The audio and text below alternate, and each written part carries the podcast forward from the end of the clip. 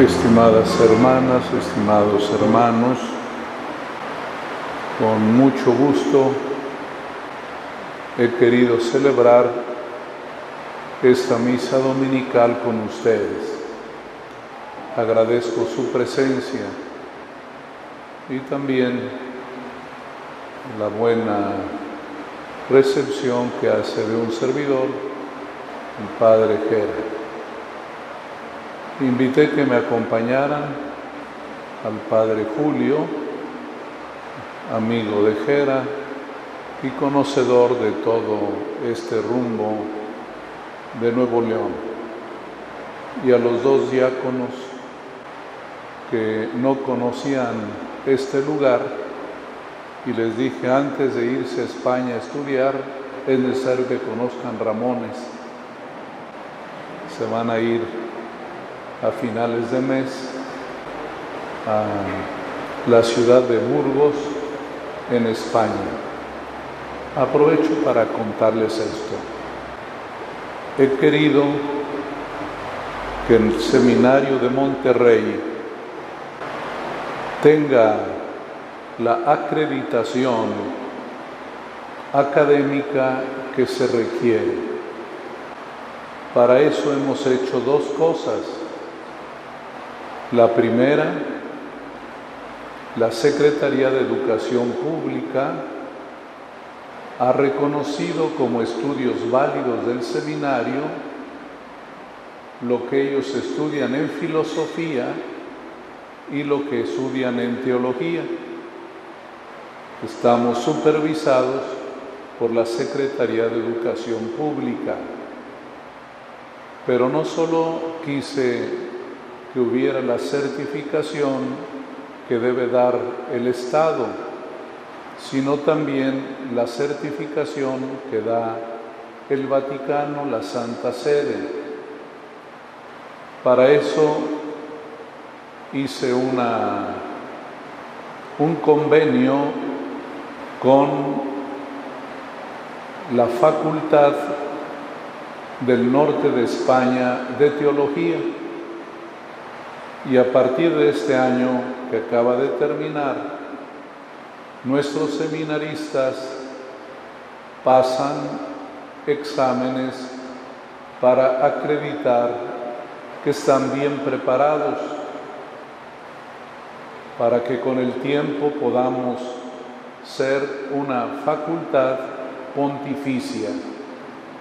Ya ellos dos, tanto Alexis como Miguel ya hicieron su examen en el mes de junio para acreditar que los estudios de nuestro seminario están bien.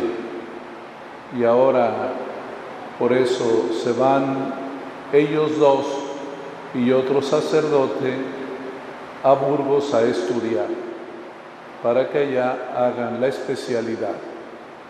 Se los cuento para que pidan siempre por nuestro seminario, que a pesar de la crisis vocacional, tenemos que hacer lo mejor que se puede todo.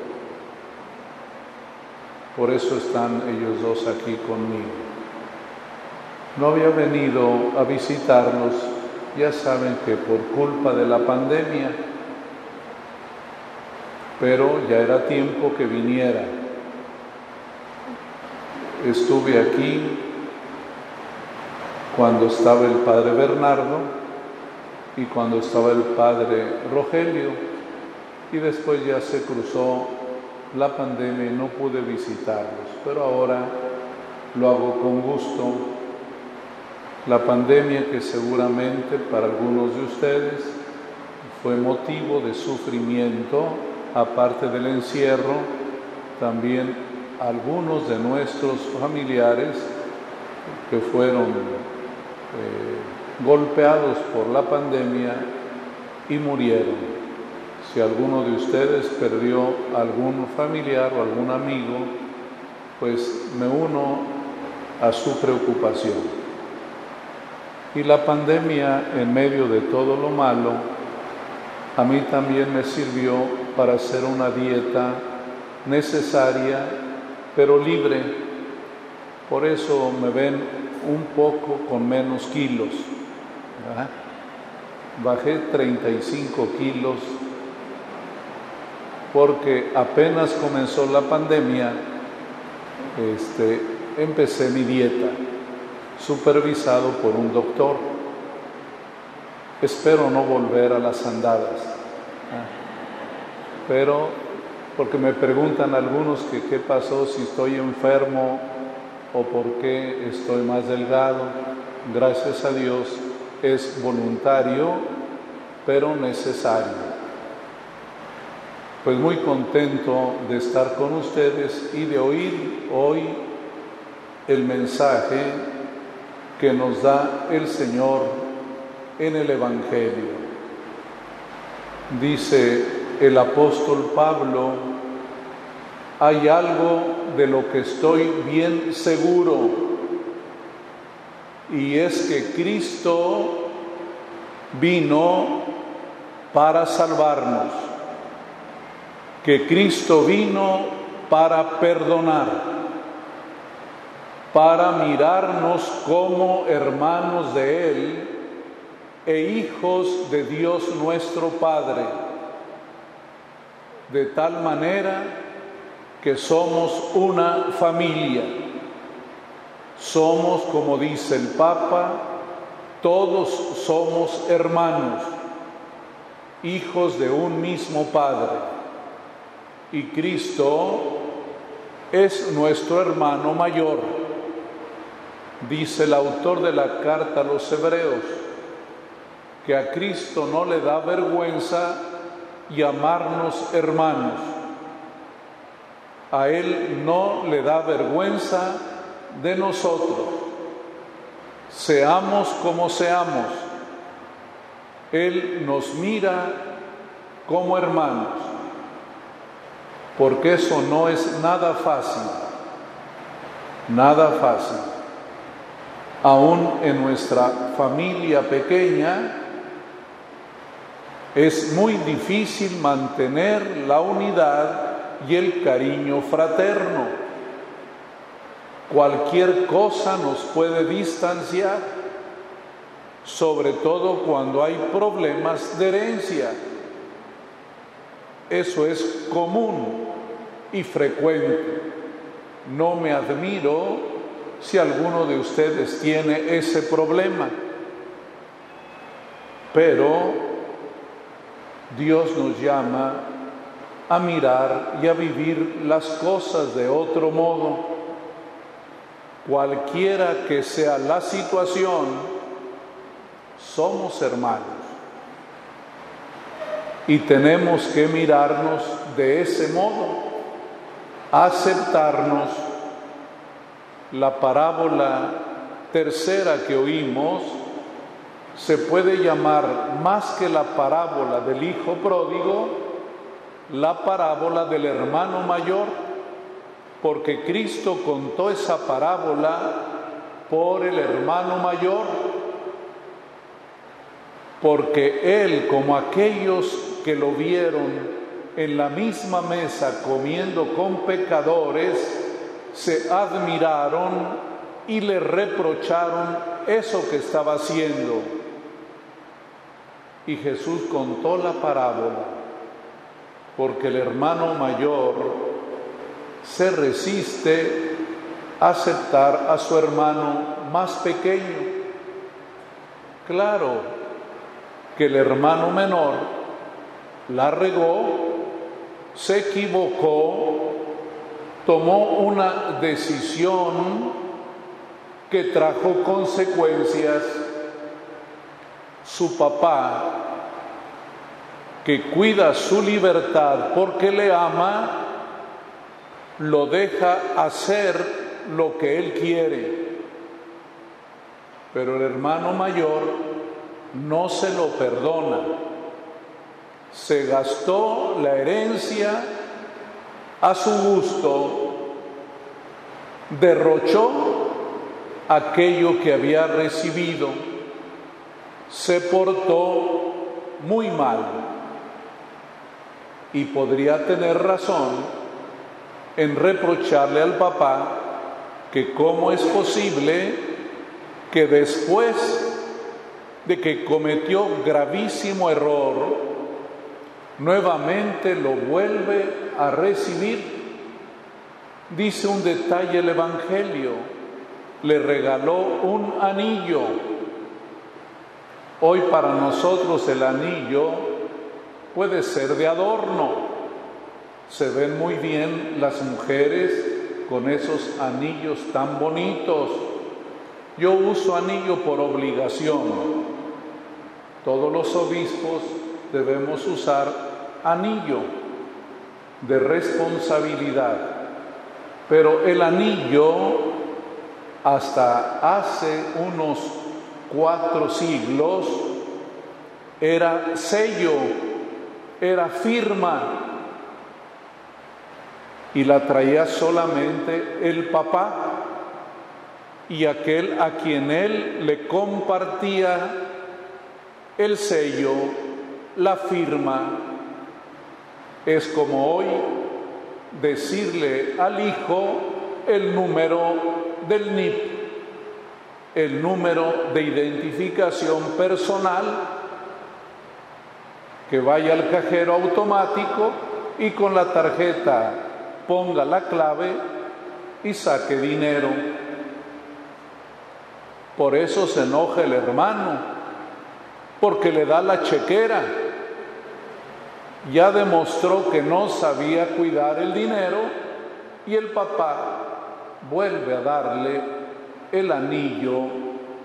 Ese detalle es importante, porque no es un anillo de adorno, es la firma. Así quiere enseñarnos Jesús que Cristo, el Hijo de Dios, nos quiere aunque derrochemos lo que Dios nos ha regalado. Él es hermano mayor que nos comprende, que le dice a Dios su Padre, Tenles paciencia, no como el hermano mayor de la parábola que se enoja y no quiere entrar a la fiesta y le reprocha. Pero el papá le da una razón.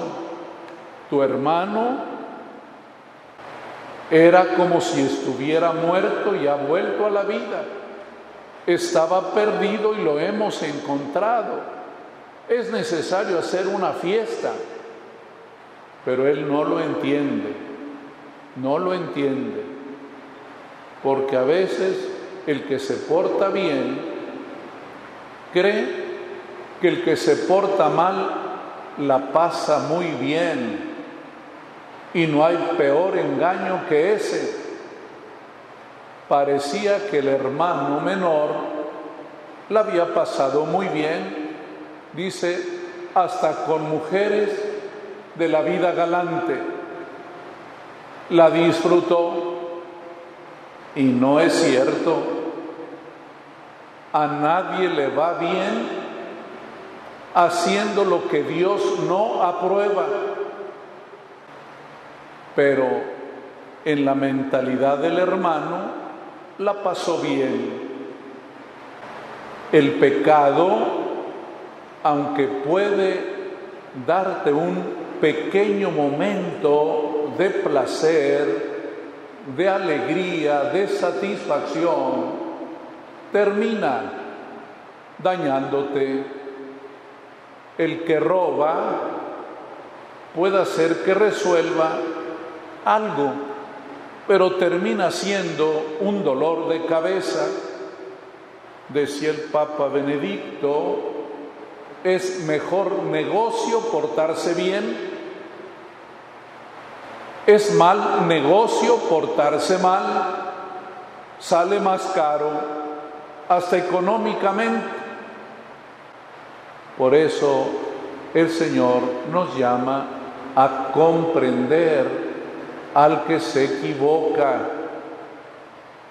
Todos los santos han tenido cariño compasión misericordia con los que se equivocan, con los que hacen el, mal, con los que cometen delitos, con los que abusan de poder, el santo tiene compasión porque la pasa muy mal. ¿Ustedes creen que algún criminal la pasa bien? No. No tiene paz en el corazón, no puede dormir. Un famoso literato ruso, Dostoyevsky, escribió una novela que se llama Crimen y Castigo y va relatando cómo alguien que cometió un crimen, aunque no lo echaran a la cárcel, ya el crimen mismo es su propio castigo. Pero eso uno no lo entiende. Dice hoy la primera lectura, Moisés, mi pueblo es un pueblo de cabeza dura. Por más que te das contra la pared, sigues repitiendo lo mismo. Hermanas y hermanos, lo que hoy el Señor nos quiere enseñar, animar, es que la religión, la fe, es un asunto de amor. Amor de Dios y deber también nuestro de amar. No significa que aprobemos lo que se hace mal. No significa que no debe haber justicia contra el que comete algo malo. Pero nosotros debemos también entender, entender que por gracia de Dios somos lo que somos. Como dijo San Pablo, yo cometí errores por ignorancia, pero ahora el Señor ha sido bueno conmigo.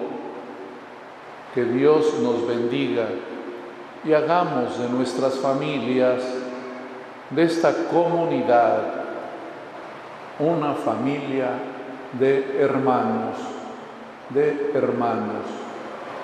Perdónense mutuamente y busquen siempre la manera de convivir, de aceptarse, de mirarse bien y por supuesto que estamos preocupados por toda la violencia y la criminalidad que se ha acelerado en todo el país.